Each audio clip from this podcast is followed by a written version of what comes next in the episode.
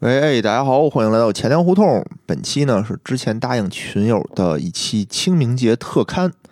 虽然清明节已经过了啊，但作业还是要交的。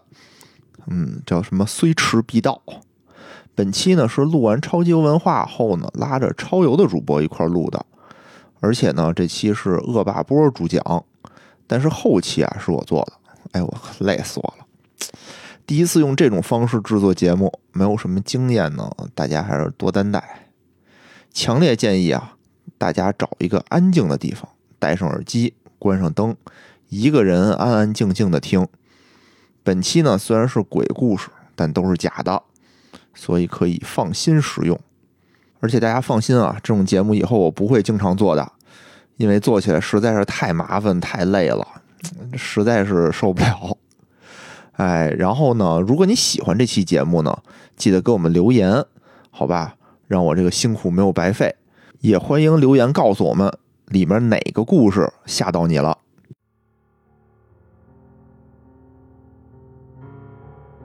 大家好，欢迎收听《野史下酒》和钱粮胡同。我是今天的主播恶霸波我是野人啊。我们今天有两位嘉宾，一个是来自黑水公园的金花儿，啊，大家好，我是碧宇。嗯，还有来自超级有文化的星星。大家好，我是星星。为什么今天我们要用这种声音开场呢？因为这是一个恐怖故对事。，今天是一个恐怖的故事。嗯，就主要是因为清明节，我跟大家许诺了，我要三连更恐怖这个专题。对，然后，然后结果呢，这个野哥野哥跑过来跟我说说，前两期不吓人，我就日了。说野哥要现场挑战一下我。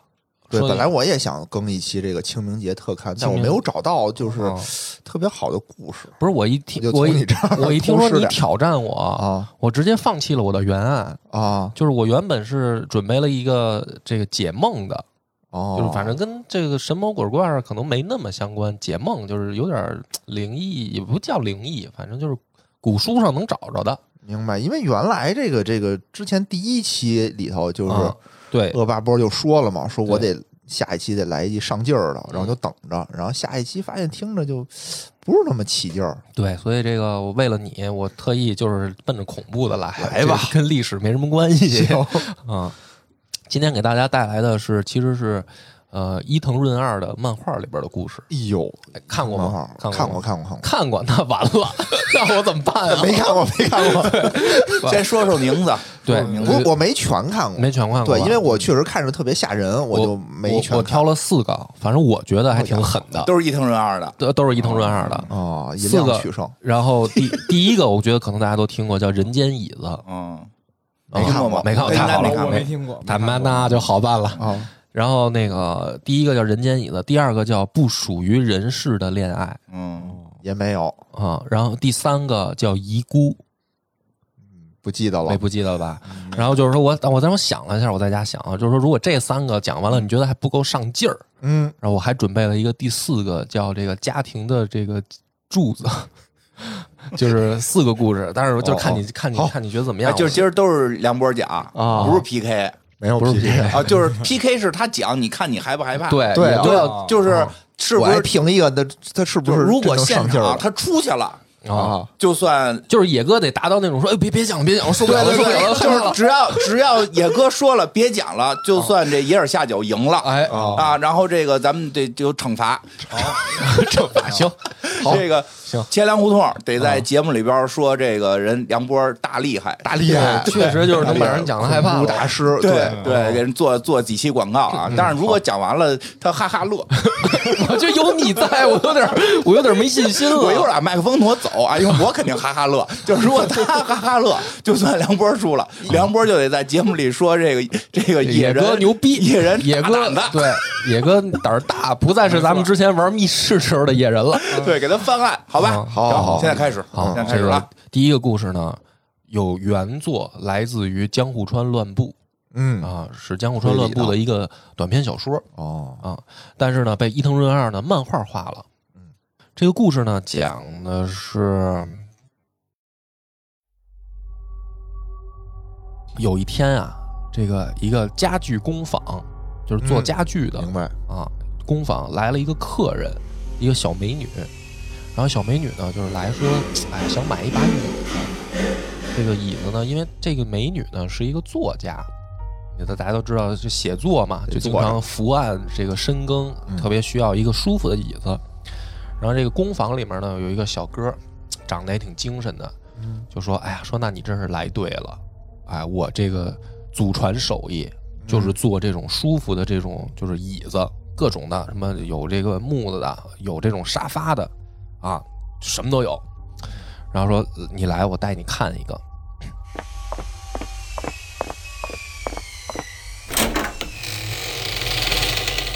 就给他带到这个屋子里面，然后有一个这种沙发椅，就是单人的那种沙发椅，高靠背的那种啊。说这个椅子特别有故事，我给你讲讲它的这个来历。说这个呢，还是发生在大正年间的事儿。我当时呢，也有一个美女作家。嗯，啊，这个美女作家呢，有一天收到了一封信。这个信里边描写的内容是这样的，就是说啊，有一个疯狂的，就是家具师傅，然后他呢，对自己的作品产生了一些不一样的情感，于是呢，他就做了一个沙发椅，然后并且呢，这个师傅能进进到这个椅子里面。嗯，就是他能坐在里面，然后他就把自己呢关在这个椅子里，哦，然后他把这个椅子就就摆到一个就是就相当于一个屋子里面，这屋子里面的东西可以卖，哦，结果呢这把椅子真的就被买走了，被人买走了，然后买进了一个外交官的官邸，就是买回家了。那人也在椅子里，那个人呢就跟着那个椅子，等于就是被人买到家里去了。啊，特洛伊。然后他说，但是他才发现说，这个外交官家里面有一位夫人，这位夫人呢平常就会坐在这个椅子上，然后进行一些创作、写作的事儿。他就感觉说，我渐渐能够感受到这位夫人身体的温度，每天。这个女的就坐在我的身上创作，坐在我腿上，然后我好像在拥抱着她，我们两个已经合为一体了。然后当时呢，这位夫人心里就咯噔一下，就说：“这怎么感觉就像在说我？”因为他写作的那把椅子也是一个沙发椅，但是呢，他就想说：“ 不会吧？说这个这么变态吗？”然后他就看这封信啊，接下来写的就是。就是好像在跟他表白，你明白吗？就是说，夫人，我现在已经可能对你产生了深深的这种爱恋。我觉得我们两个人是心灵上能够产生沟通。夫人就特别害怕。然后过了两天，他又收到一封信，这封信写的就是说，夫人，上一篇是我创作的一个短篇小说，你觉得怎么样？然后他就说，哦，就说原来是一个等于粉丝投稿，粉丝投稿嘛。就是就是创作一恐怖小说，然后给点评点评，他就说啊，那就还行。然后呢，他就把这个短篇，因为他就是一作家，这个夫人就是一个畅销书作家，他在报纸上有连载，他就把这个文章一块儿给了这个出版社，就是说这个是我一粉丝投稿啊，您看着要是能用就一块儿帮着用了，要没有就算了。就没想到过几天呢，这个编辑就来找他。就是说，哎呀，这个恭喜你啊，你已经是咱们这个月就是连载的第二名了，就是你的这个文章颇受好评。然后呢，这个夫人说，哎呀，挺高兴的，说感谢编辑也是大力的这个帮我推荐呀什么的，就是大家一块努力。说但是这个第一名是谁呀？然后说，哎，第一名就是您推荐的那个粉丝的这个投稿，这回我们也刊登了，他是这回的第一名。然后这个夫人心里面就觉得说有点 不高兴，不高兴，说这一个业余的突然写一篇还排我前面去了。然后呢，这个时候呢，这个编辑就跟他说说，您现在的这个成就，说白了，都我觉得已经超过您丈夫了，因为她丈夫是一个外交官。就是等于在厉害，对，在日本社会就是男人嘛，然后就是在外面还有头有脸的，然后就是觉得啊，应该是很牛逼的。但是其实你作为一个这个家庭主妇吧，可以这么理解。然后你通过你的创作，已经证明了你的这个才华其实没有先生，你都也是一个名人了。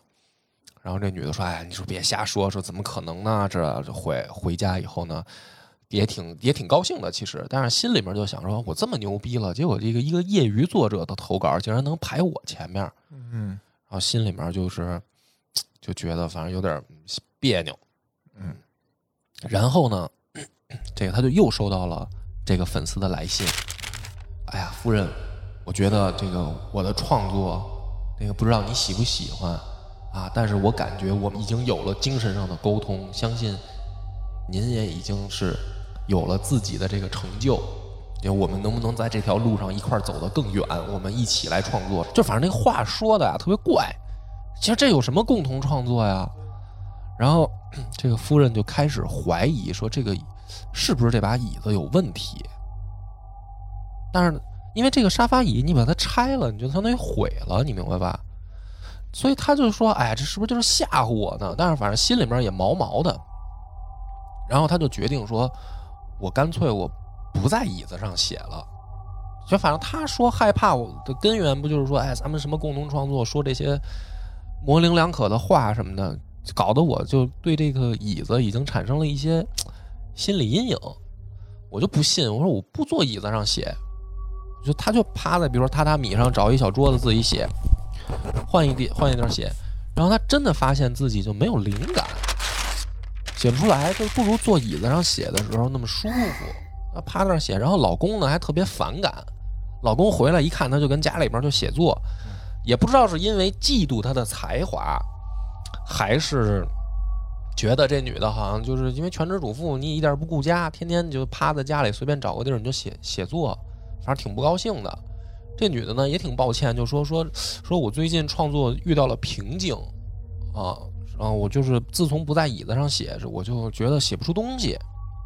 然后她老公呢，也就是说说你别找借口了，就是你这属于还你写不出东西跟椅子有什么关系啊？你这不是拉不出屎赖茅坑吗？反正就是夫妻俩弄得也挺不愉快的。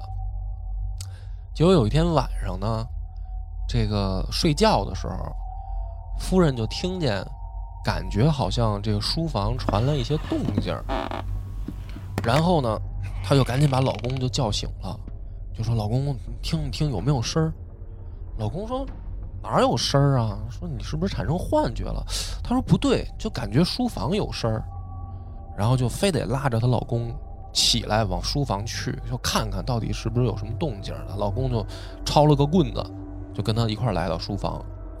就在这看的时候，他就老看那椅子，他就说：“老公，你看那椅子是不是动了？”然后这个先生呢，就是说：“甭管我看没看见动了，反正你不觉得这椅子有问题吗？”他就抄起棍子，叮咣啷就砸这个沙发椅子，就打一顿。然后说：“你现在你看，你你没没有动静了吧？就是说你放心了吧？这就是把椅子，就你现在都搞得疑神疑鬼。”就是拿棍子叮了咣，要有人肯定已经出来了呀。说现在放心了吧，啊，然后就觉得说啊，可能是自己因为那个疯狂粉丝的来信，确实自己搞得疑神疑鬼，然后就这一晚就过去了。过了几天，又收到哪个人的来信了，就说夫人，你好长时间没有坐在我身上了，而且那天晚上您丈夫还拿棍子打了我一顿。我不怪他，但是说，其实你不用这么的为难自己。首先，他不理解你，而且现在我也知道，你离开我以后，你的创作进入了瓶颈。就是你何必呢？你不如咱们就是还回到原来那种状态，咱们两个一起创作。这女的就真的就觉得吓得不轻，就是说这搞得到底是是不是这椅子里有人啊？有一天呢，她丈夫回来又特别不高兴。就是又看她在家里写作，然后呢，她就准备赶紧把这个纸啊、什么笔啊收拾好了，就去劝劝老公。就看她老公呢，就坐在书房的椅子上，脸脸色也不好看，也不动。她就过去说：“哎，老公，别生气了，我也要不我不写了吧？就是反正我觉得我现在也没有灵感，我不写。”她老公也不理她，铁青着脸。结果她上去呢，一推她老公，她老公就倒地上了，就死了。然后看背后有刀伤。然后这个时候，他就吓坏了，就是说这椅子里肯定有人，把我老公给捅死了，然后赶紧就报警，然后就把警察叫到家里面来。警察来了以后，一听这个情况，那就简单了，把这椅子拆开呗，就直接把这后面拿刀咵划开。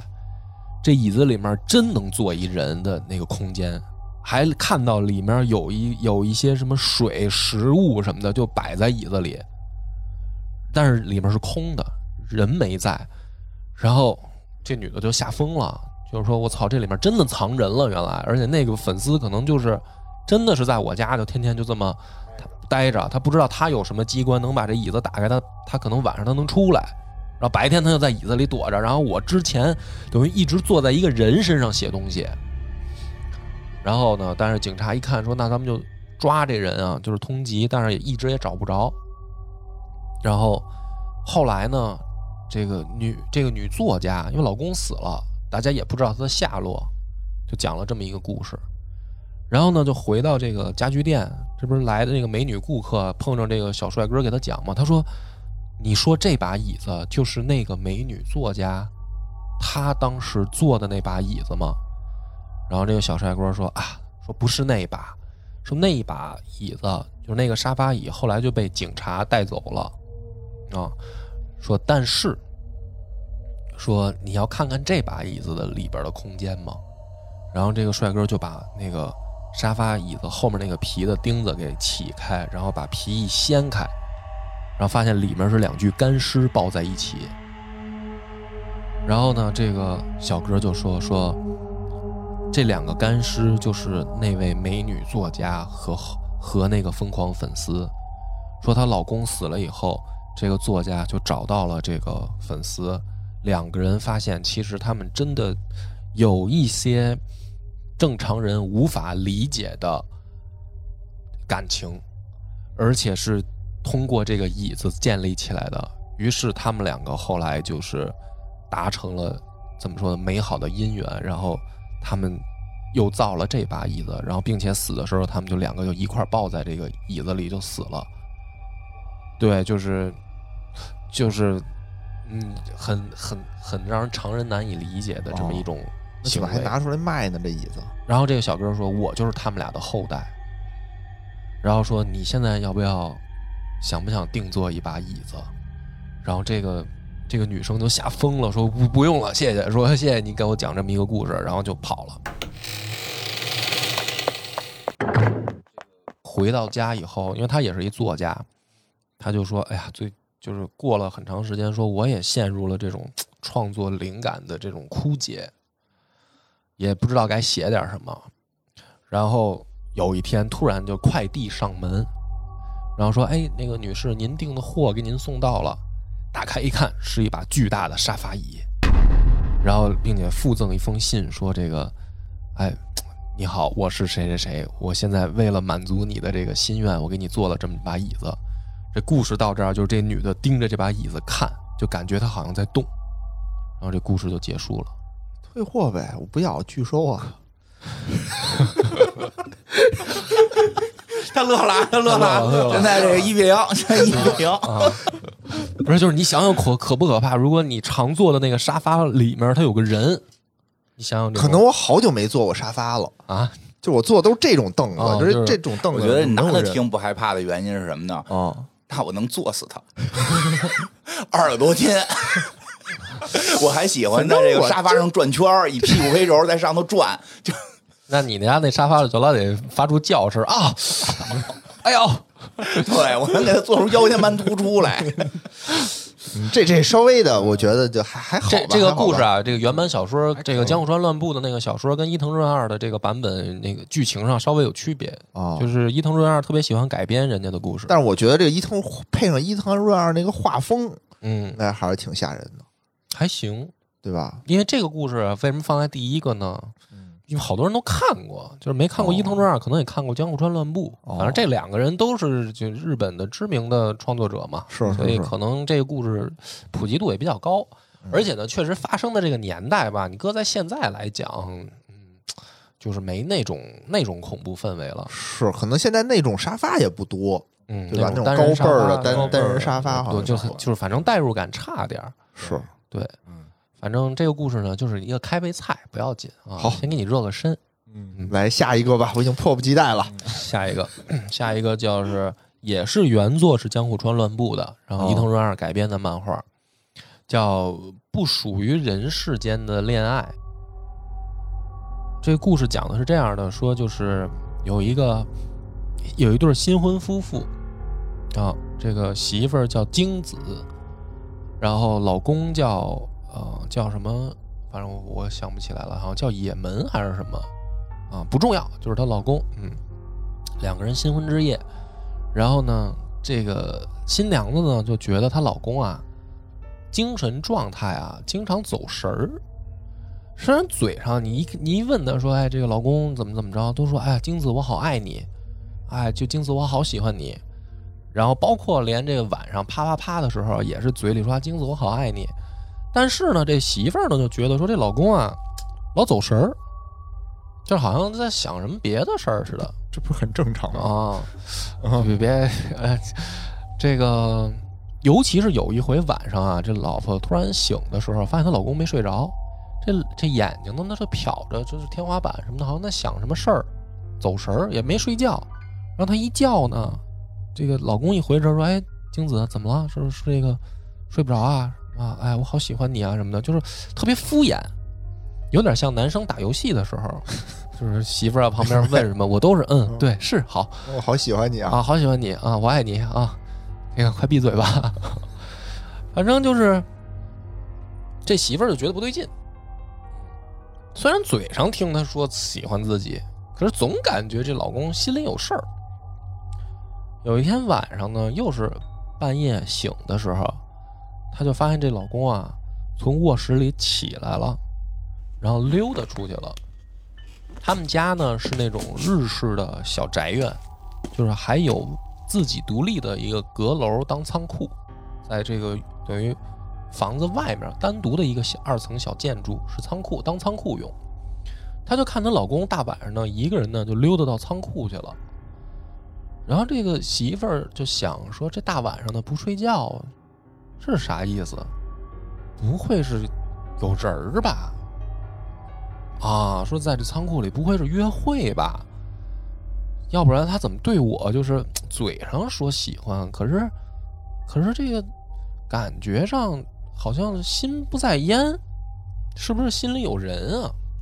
跟上去看看，就跟着老公呢来到这个仓库，发现她老公呢顺着梯子上了二楼一个阁楼上去了以后呢，她本来也想跟着上去，但是那个阁楼呢有一个那个门板。就是把那个门板啊，就像地板开了个口子一样，上面一锁，底下就推不开了。他一发现跟不上去了呢，他就就趴在梯子上，隔着这个地板就听，就听里面稀稀疏疏的，这老公好像跟谁嘀咕什么呢？贴着耳朵听呢，就听她老公说：“哎，说我已经很努力了，可是我还是爱不上金子，我就喜欢你。”然后就，然后就听见另一个声音就说说，哎呀，说那这样我们这样不好吧？你夫人知道会生气呀什么的。老公说，哎呀，我真的顾不了这些了，但是我已经尝试过了，确实不行，就是我没有办法喜欢上他。这媳妇儿在底下听的呀，就是恨疯了，恨得牙痒痒，说这他妈渣男，这新婚没多久，闹半天呢，这外面有人儿。但是呢，这个想说。我再等一等，我看看这人是谁。因为他不是门锁着吗？他上不去。果不其然呢，过了好好一会儿啊，她老公就开开那个隔板，就走下楼梯就往外走。她呢就躲在那个梯子后面，楼梯后面。她老公没看见，她就出去了。她就想看看谁跟她老公约会。结果呢，没有人下来。对，就是她老公已经回卧室了，已经出了仓库走了，没有人再下来。她也有点害怕大晚上的，但是呢，就是炸着胆子，她就上了二楼，就找，就发现没有人。然后呢，这女的就想说，可能会不会有其他的通道啊，或者是进入这个二楼的方式？但我。我因为我也是新媳妇儿，我不知道。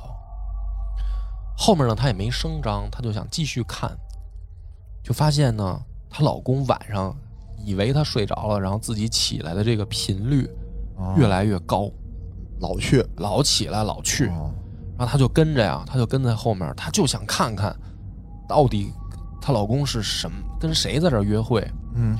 可是去了几次呢？这个情况还是一样，就是等她老公走了以后，她马上就冲到二楼去看，就是没人。然后这个时候呢，她白天她也来检查过，就这个二楼啊，就是一个封闭空间，啊，没有什么所谓的什么窗户、什么密道什么的，就是一个阁楼，连窗户都没有。没有。这个时候，这个精子就害怕了，说：“本来我老公啊。”就是这种精神精神状态经常游离，而且呢，这个身体啊看着也挺虚的。说越是这样的体质，可能越招脏东西。说会不会是被什么啊妖魔鬼怪的附身了呀？就是等于被人缠上了嘛，就是附上身了。他说这可有点要命，怎么办呢？他就只能密切观察。有一天呢，她在底下趴着听的时候啊，就反正听她老公跟上面就每天晚上都这么折腾，哎，又是跟别的女的在这说情话，然后又在上面听着叮铃咣啷的，啪啪啪的，她就听到每次完事儿之后呢，有一个上锁的咔嗒的这种声音，她就想说，其实之前也听到过，但是她总认为是个人会出来，说这个声音是怎么回事？因为这个阁楼里面有好多这种带锁的箱子，他说：“要不我就上这个箱子，我明天我都给它打开，我看看箱子里到底有什么。”结果呢，第二天他上去，真的在一个箱子里一打开，发现是一个做的特别像人的娃娃，啊，硅基生命体，一个娃娃。然后呢，这。媳妇儿就感觉说，这个娃娃身上带着一种诡异的这种笑，好像在嘲笑自己。这媳妇儿就想说：是难道说是这娃娃？不应该啊！说我老公喜欢一个娃娃，我是一大活人啊！哎，那是不了解啊！这个他喜欢一娃娃，胜过于喜欢我吗？难道？然后。有一回啊，她就晚上，她就真的跟着她老公跟特别紧。她知道要关门的一瞬间啊，她拿东西垫一下，就等于这门就没这个阁楼这个二层这个门就没关死。然后呢，在她老公在里面正高兴的时候，她就掀开缝儿，她就看看是不是她想象这样。没想到真的是，就看她老公捧着这个娃娃在这说话，然后自己还变身儿。一会儿装男，不是那个娃娃说，那娃娃不会出声，就是她老公一会儿用男人的声音说，一会儿又变成女人的声音，然后还跟这娃娃就是亲嘴儿，然后给这娃娃小衣服都扒了，然后自己在那忙活。这老这老婆就是这精子就出离愤怒了，就就就什么玩意儿这是啊？就是老公恶心了，太恶心了，找一个女的那个疯子吗？这不就是啊啊？然后什么都没说。就是他感觉啊，这比找个人还 还可怕。那就说他真是出轨，说跟别的找一小三儿，什么晚上上二楼约会，这好歹还是一正常能理解的范围。他没人，他跟一物件天天晚上在这儿，而且他自己在这儿双重人格扮演啊，一会儿自己扮演自己，一会儿扮演这娃娃，这不是疯子吗？可是呢，这个女人的心里边产生了一种莫名其妙的嫉妒。她嫉妒这娃娃，于是呢，第二天趁她老公不在，她上楼以后拿出这娃娃就起来咔嚓给砸碎了，把胳膊、脑袋全给拆了，嗯，然后再给放回到这个箱子里。哎呦，就是对这个娃娃的恨，就感觉就抓着小三儿了，就给你手撕小三儿那种感觉，把这娃娃就给毁了，然后还搁回去。然后她就等着晚上去看她老公，在晚上她看到这娃娃毁了，是不是能够？清醒过来，就是别跟着了魔似的。晚上就在这等，她这回也不跟着去了，因为她知道了这来龙去脉都弄明白了，就等着老公回来呗。左等也不来，右等也不来，越来越长。长吧，他就有点担心了，说这怎么回事啊？实在忍不住了，他就自己出去跟着到那个阁楼二二层看看她老公干嘛。嗯，等到上去一看的时候，已经傻了，发现她老公抱着那个支离破碎的娃娃，眼前面是一把武士刀，已经切腹自尽了。哎呀，殉情了。对，然后跟这个娃娃抱着死在一块儿，然后这个血都在这娃娃的脸上，然后这娃娃还露着诡异的笑容，然后她老公就自杀了。然后这个女的也就实在是崩溃了。这故事到这儿就完了，不属于人间的爱恋，嗯，很难理解是吧？很难理解，但这确实比上一个好一上劲儿，是吗？没乐这回，这回没乐吧？没乐，可以，可以，没乐啊。这样也没出去，也没出去，还没受不了。平局，平局。看来这个梁梁波的安排是这个循序渐进，循序渐进。哎，这可以，这可以。但我觉得这故事配上那画面，啊，可能恐怖氛围就又有提升了。对，就是有画面肯定是更恐怖，而且呢，它其实讲了一种就是人的那种极为少数的。恋物癖的那种。不少不少不少，也不能说少吧？我觉得这种，因为这个故事写的又是特别早，江户川乱步很早写出来的一个故事，所以就那个，你像咱们现在就看到很多日本人说跟娃娃结婚，什么这个跟娃娃就是这个二次元的生活，对吧？有的是有的是图片，有的是虚拟的，然后也有人买那个小娃娃，还有人买大娃娃，嗯，然后就是说这辈子。我就跟娃娃过，然后给娃娃穿衣服，带着娃娃出去拍照、旅行，有吧？就好多日本人这样嘛。中国据说是也有，但是好像还是比较少。能理解，能理解。就是，但是现在人就是稍微能理解一些。往下吧，往下，下一个。第三，现在这个平局啊，刚才这轮好，第三个能不能下到野人来？更狠了啊！第三个叫遗孤。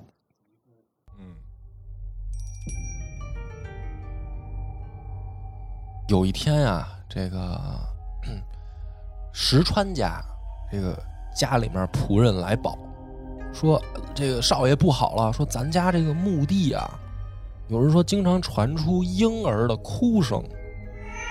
然后这个少主说：“这不这这怎么可能呢？墓地有婴儿，说咱们去看看吧，因为他是家族的墓地，说是不是有人把孩子扔这儿了？然后呢就。”找啊，没有，但是真的有隐隐约约好像听见小孩的哭声了，然后就跟着声音就找，说发现呢是从自己啊死了不到一年的媳妇儿，就是少奶奶的这个坟里边出来的声音，说操这怎么回事啊？说那咱就挖开看看吧。哎呦，这赶紧。填上啊，就把他媳妇儿这个墓地给挖开，然后把棺材起出来，打开一看，所有人都傻了。他媳妇儿这个等于这个肚子这儿有一小孩儿，一个婴儿。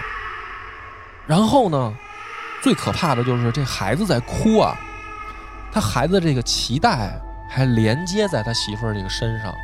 就说白了是什么呢？死后的这个胎儿，就是腹中已经怀了胎儿了。嗯，死了以后等于死出生了。然后呢，这个大家就说：“哎呦，这是少奶奶留给少爷的这个最后的怎么说呢？叫念想吧，是吧？就是说临死了，就要就是有孩子了，但你不知道。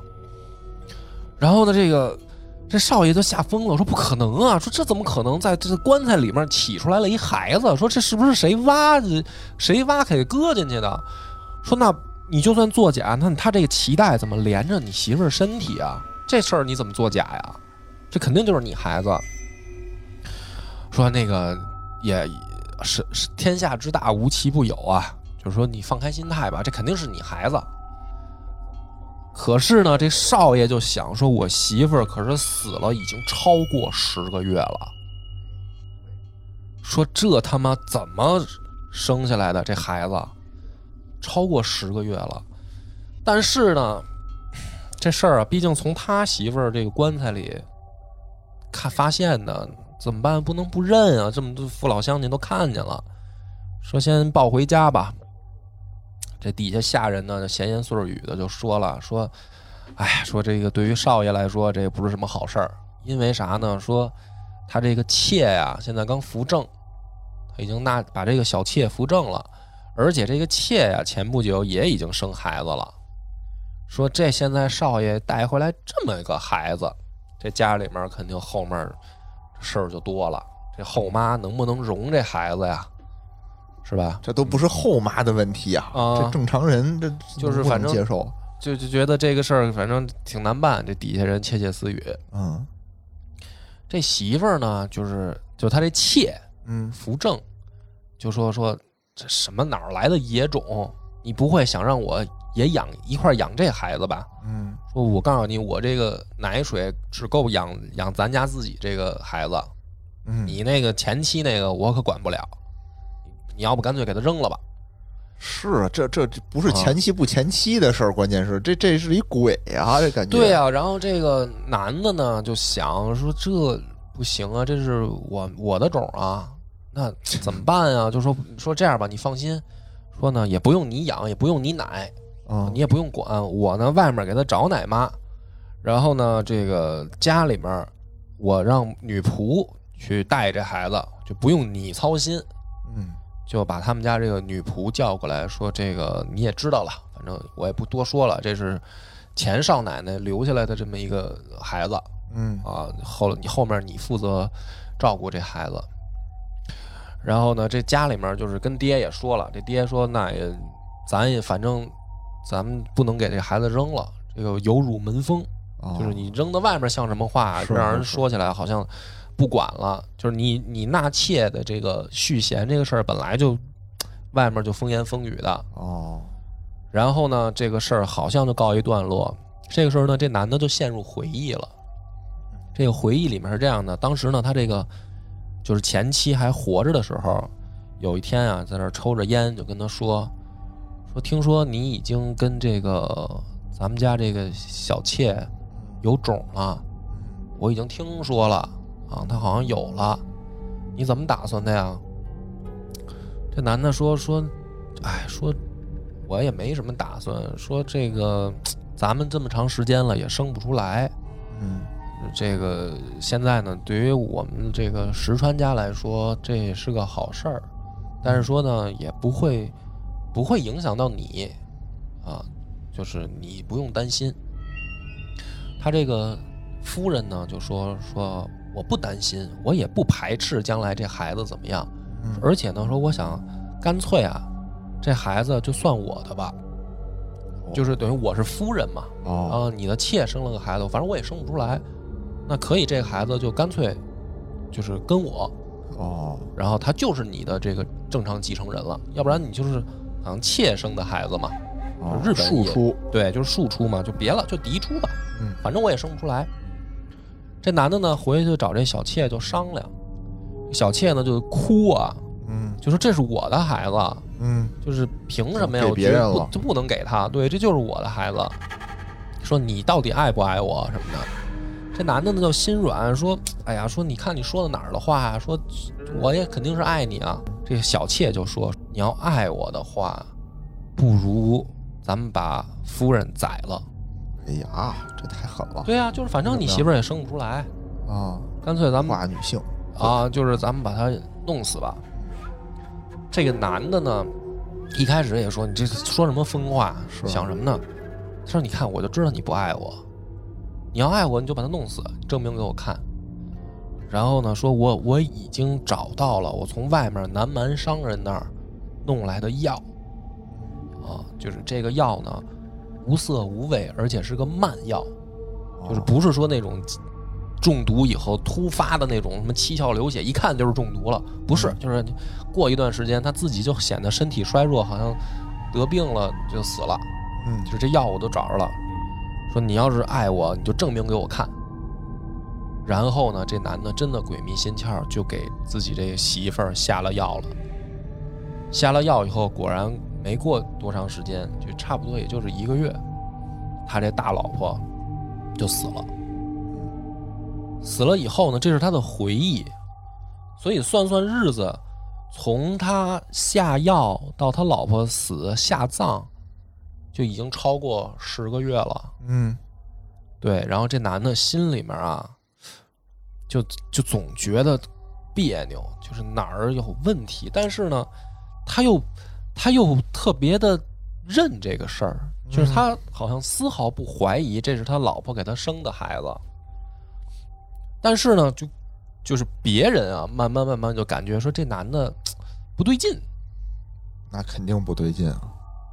别的不说，然后这个这个家呢就过了三年，他这个等于大老婆在棺材里留的这孩子，就三岁就长大了，嗯，长得呢巨丑，就长得特怪，头上没几根毛，毛发稀疏，然后瞪着个大眼珠子，那眼珠子跟要掉出来一样，牙也不齐，露着大牙缝儿，反正就是那种长得就跟小鬼似的，嗯，傻了吧唧的，然后别的孩子见着都跑。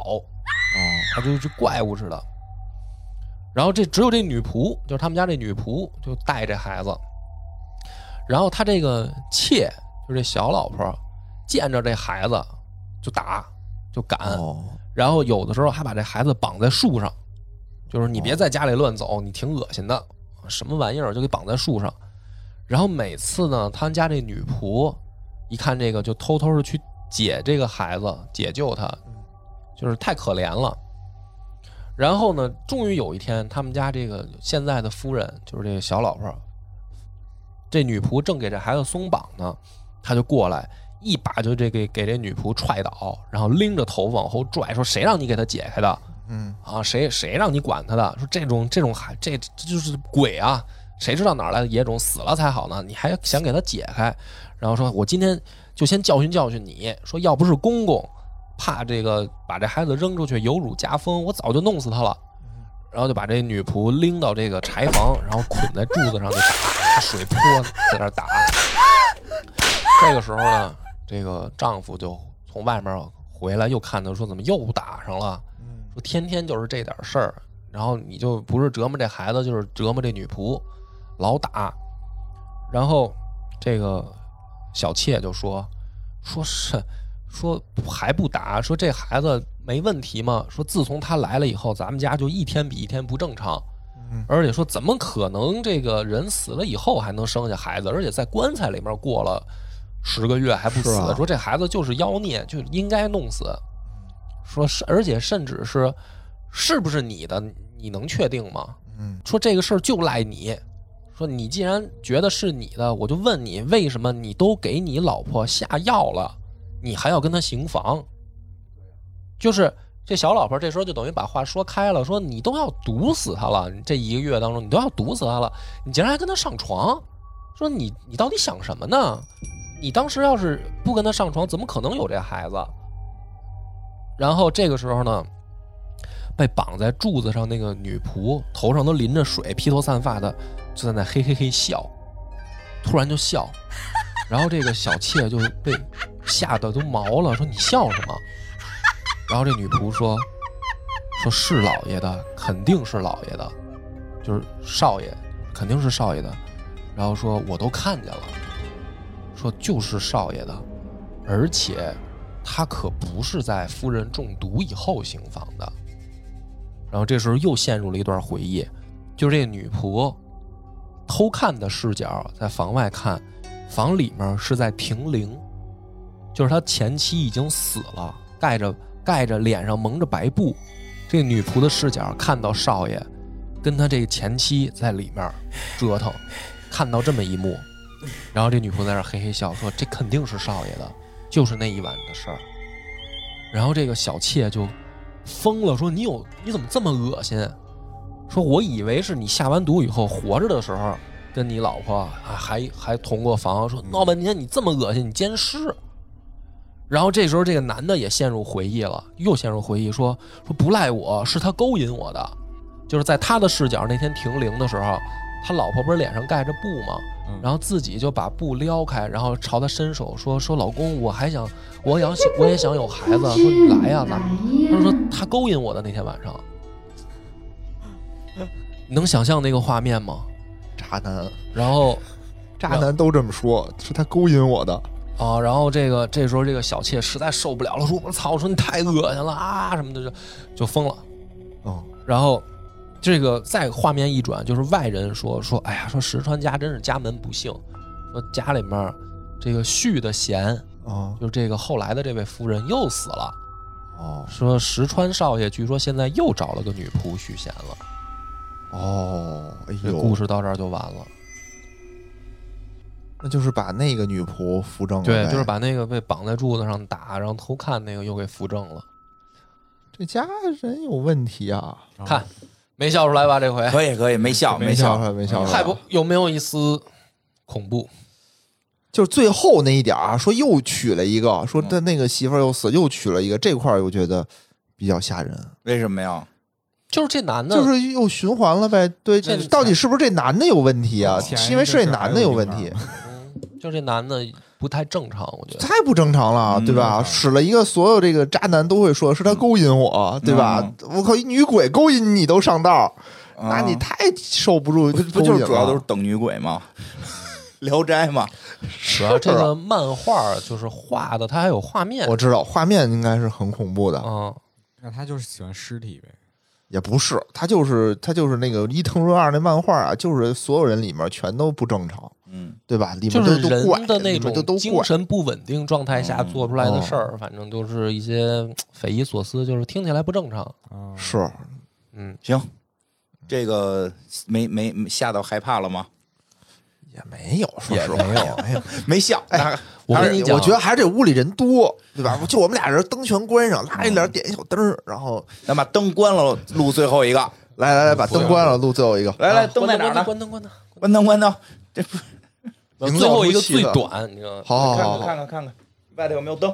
把这灯关了。好，来，好啊，好好好，好，这回啊，只有录音的这个小红灯亮没有？这回，哎，来吧，来吧，不到位，这可以啊。最后一个最短，嗯啊，而且呢，我前面三个其实我都我都有计划，我猜到了，你应该没有那么害怕，因为你无法代入，对，因为你无法，你既代入不了，你是一个神经病啊，比如说恋物癖、恋尸癖什么这些，你无法代入，对，你也代入不了女性视角。对。吧？你无法想象自己是那个媳妇儿，是，所以我特意在这个时候给你准备了最后一个故事，特别短，特调，哎，特意给我准备的，对，还是伊藤润二的漫画。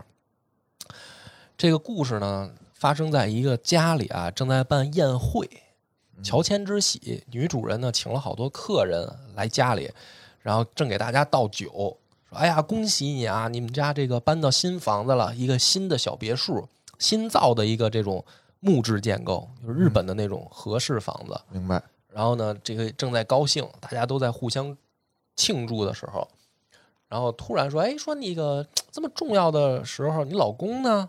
是吧？就是男主人呢，出来跟咱们跟咱们敬敬酒，这样聊聊天啊。”嗯，说是啊，老公不知道跑哪儿去了，这个半天没见着人，问问闺女说：“哎，你见着你爸了吗？”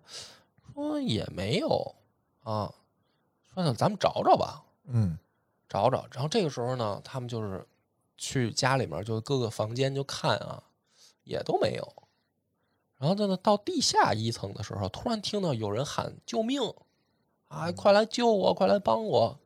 从地板下面传出来的。嗯，然后他们赶紧的就出屋子，因为日式那个建筑啊，它底下啊会高出来一截儿，就是空着的。嗯它不像咱们那个，就是说地基打下去，是吧？它是把那个屋子的柱子都插到土里，但是它下面会空出来一截儿。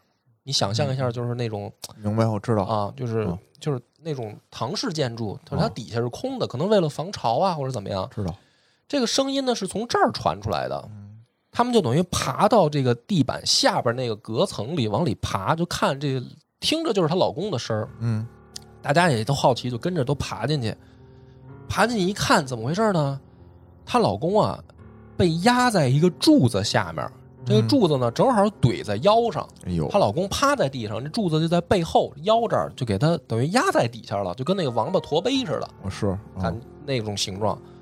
然后呢，他老婆就慌了，就看着她老公啊压在底下，然后嘴都已经压出血了啊，也动不了。说老公你怎么回事啊？老公说：“我被压在这儿呀，一时半会儿也说不清楚了，啊，反正这个现在情况很糟糕。”然后他老婆说：“哎呦，那你别动啊！说你你你等着，我赶紧去找木匠师傅，我赶紧让他们来救你。”哦，这个时候，她老公突然就说：“说你先等会儿，你先别去。说我要没记错的话，压在我背后的应该是咱们这个房子的主梁，哦，就是主要的那个支撑的那个柱子。哦，说你把这个柱子拆了，咱们房子可能都塌了。嗯，然后他老婆说：那你让我怎么办啊？就是我我现在我那我怎么救你啊？嗯，她老公说：“不行，说绝对不能拆这棵主梁。说你让我我让让我就在这儿扛一会儿。呵，然后呢，这帮他们家的这个老婆啊、孩子啊，还有这帮来恭贺他，有的是邻居，有的是朋友，就在就在等于在这地板下面围着，就是在这哭爹喊娘的说：‘哦哎呀，你坚持住啊什么的。’但是当晚这男的就死了，那肯定就被压在这个柱子下面就压死了。哦，然后呢，这一家子就等于也不能挪动这个尸体，嗯，就就这个尸体就在这个柱子下面慢慢变成一座干尸，然后他们在这个尸体前面呢，给他立了一个小小木小木牌儿，就是墓碑，然后给他放上香火，然后把这柱子也弄成日本那种绑上绳子，然后上面写上符文那样，然后没事还来祭拜他一下。然后这个故事的名字叫《家里的顶梁柱》。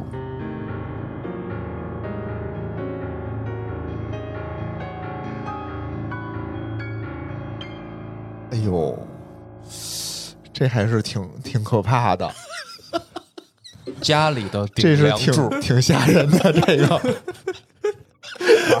虽然笑了，你们虽然你们虽然笑了，但是野哥，我就问你，嗯吓人吓人，吓不吓人？吓人，吓人，吓人！这最后一句话最后这一句话挺吓人的，这真是挺吓人的。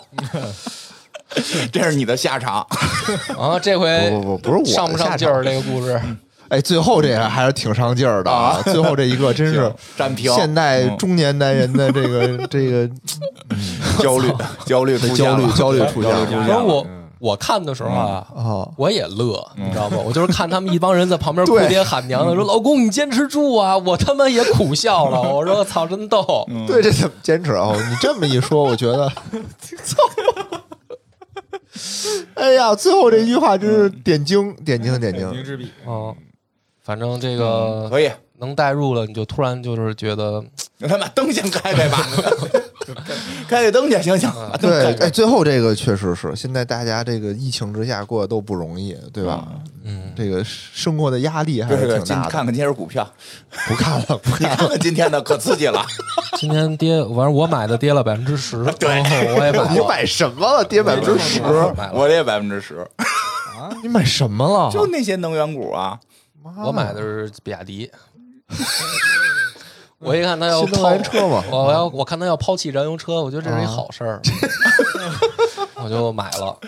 不是你们这买之前可以先咨询咨询嘛？没事儿，我那个比比重不多，我别别的还行，比那个比重不多，反正但是挺刺激，我觉得特刺刺激今天一打开，我说我也是今天睡到中午醒的，我一打开，吓我一跳，我操！挺好上周末还还涨了点呢，我还继。继继续看什么九天玄女穿绿装，这这这才是恐怖故事呢。真是太恐怖了。对吧？对吧？哎呀这个人说了嘛，看着谁谁脸上都泛着绿光，对吧？泛红光的是看别的，泛红光的是那个看健康码的，